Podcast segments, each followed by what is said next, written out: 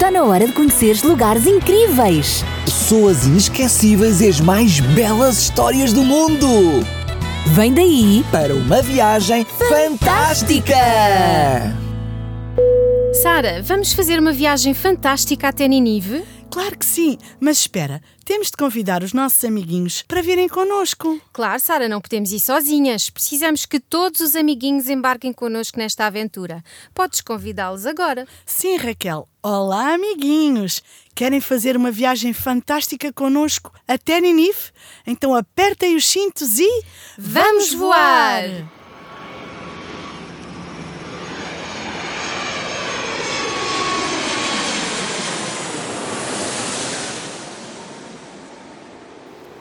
Que bom! Chegamos! E vamos viajar até Ninive. Venham connosco, amiguinhos. Amiguinhos, Ninive é uma das maiores cidades do mundo antigo e tem, imagina tu, mais de 120 mil habitantes. Sim, e a Bíblia diz que é uma cidade bem grande, uma grande cidade de três dias de caminho. Está em Jonas 3, versículo 3. Isto quer dizer que eram necessários três dias para percorrer toda a cidade. E, segundo escavações arqueológicas, o seu diâmetro é de 13 quilómetros. Bem grande, amiguinhos. E Ninive é a capital da Assíria.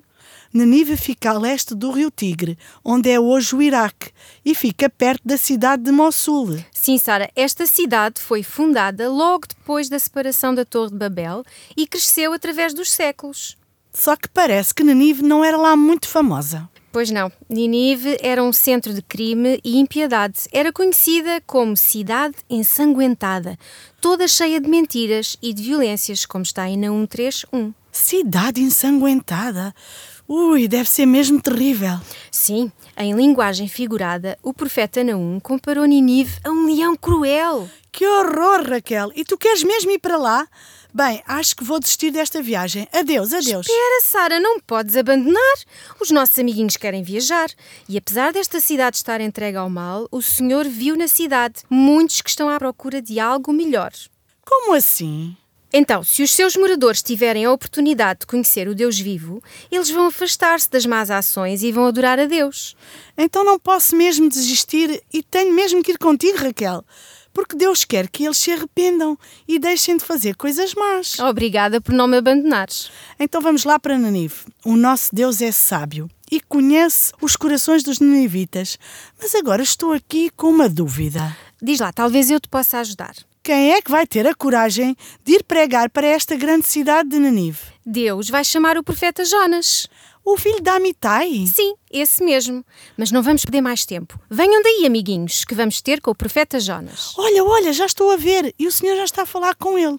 Queres ler na Bíblia o que o Senhor lhe está a dizer? Sim, diz o seguinte: Anda, vai a Ninive, a grande cidade, e avisa aos seus habitantes de que eu tenho conhecimento do mal que têm feito. Está em Jonas 1, 1 e 2. Então, amiguinho, Jonas recebeu a ordem de ir para a Síria e profetizar na capital desse país, Ninive. Já estou a ficar muito preocupada. Parece que Jonas está a ser tentado e está a pôr em dúvida a sabedoria do Senhor e está a pensar nas dificuldades que terá de enfrentar em Ninive. É verdade, parece que estamos com problemas e, do ponto de vista humano, até parecia que nada se poderia ganhar em proclamar tal mensagem nesta cidade tão orgulhosa. Mas sabes, Sara, o profeta Jonas não se pode esquecer que o Deus a quem ele serve é sábio e todo-poderoso. E agora, Raquel, o que é que vai acontecer? Nós temos de ir para Nanive. Aquelas pessoas precisam de ouvir a mensagem de Deus e mudar o rumo das suas vidas. E sabem, amiguinhos, Jonas, enquanto hesitava e duvidava, Satanás trabalhou e ele perdeu a coragem, ficou com medo e resolveu. Ficar em sua casa e não ir até Ninive. Não, nada disso, Sara.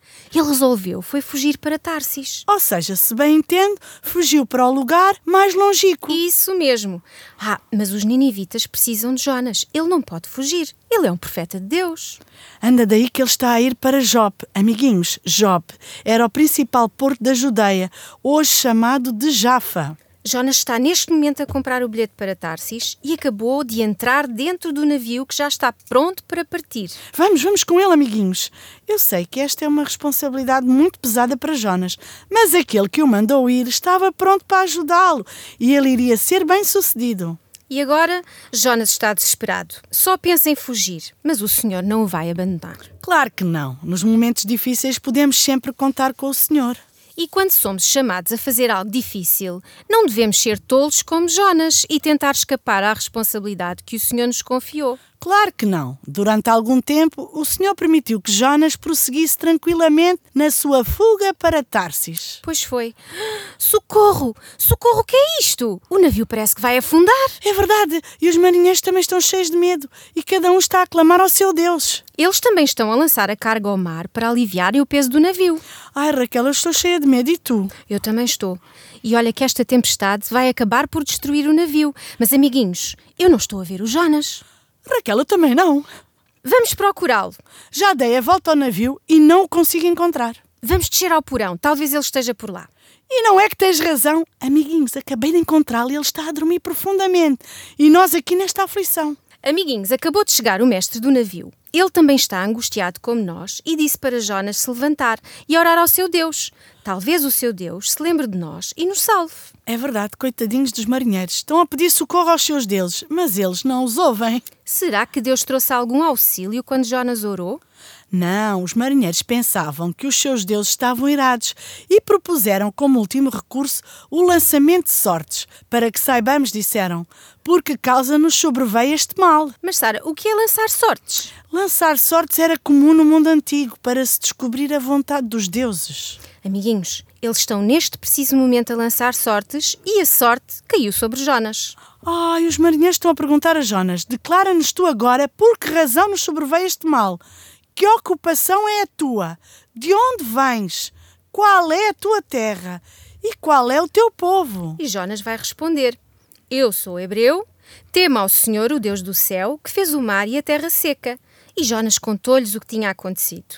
Os marinheiros ficaram cheios de medo e disseram: Por que fizeste tu isto? E disseram-lhe também: O que é que temos que fazer para que o mar se acalme?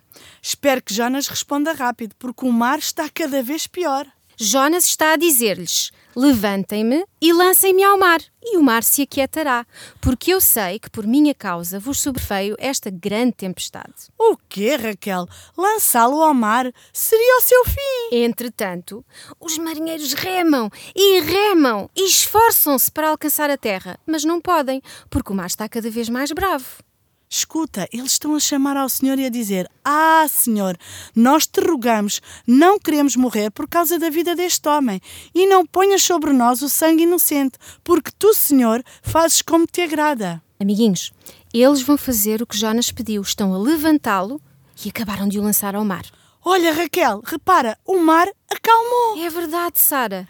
E estes homens temeram ao Senhor e ainda ofereceram sacrifícios ao Senhor e fizeram-lhe também os seus votos. E agora estão preparados para mergulhar? Sim, vamos ver se encontramos Jonas, o nosso profeta, que, em vez de obedecer ao Senhor, resolveu fugir. Queres mesmo mergulhar? Sim, vamos lá mergulhar. Um, dois, três. E agora, amiguinhos, o que vai acontecer a Jonas? Será que vai morrer afogado? Bem, isso é o que nós vamos descobrir no próximo episódio. Sabem, amiguinhos, se Jonas tivesse obedecido sem questionar, teria sido poupado destas experiências amargas e até seria muito abençoado por Deus. Agora vamos despedir-nos. Adeus, amiguinhos. Grandes e pequenos. Cheinhos ou magrinhos. Que Deus vos abençoe hoje e sempre. E não esqueçam, Vamos continuar juntos nesta viagem fantástica até Ninive. Amiguinhos, se ainda não tens uma Bíblia, nós temos uma para te oferecer.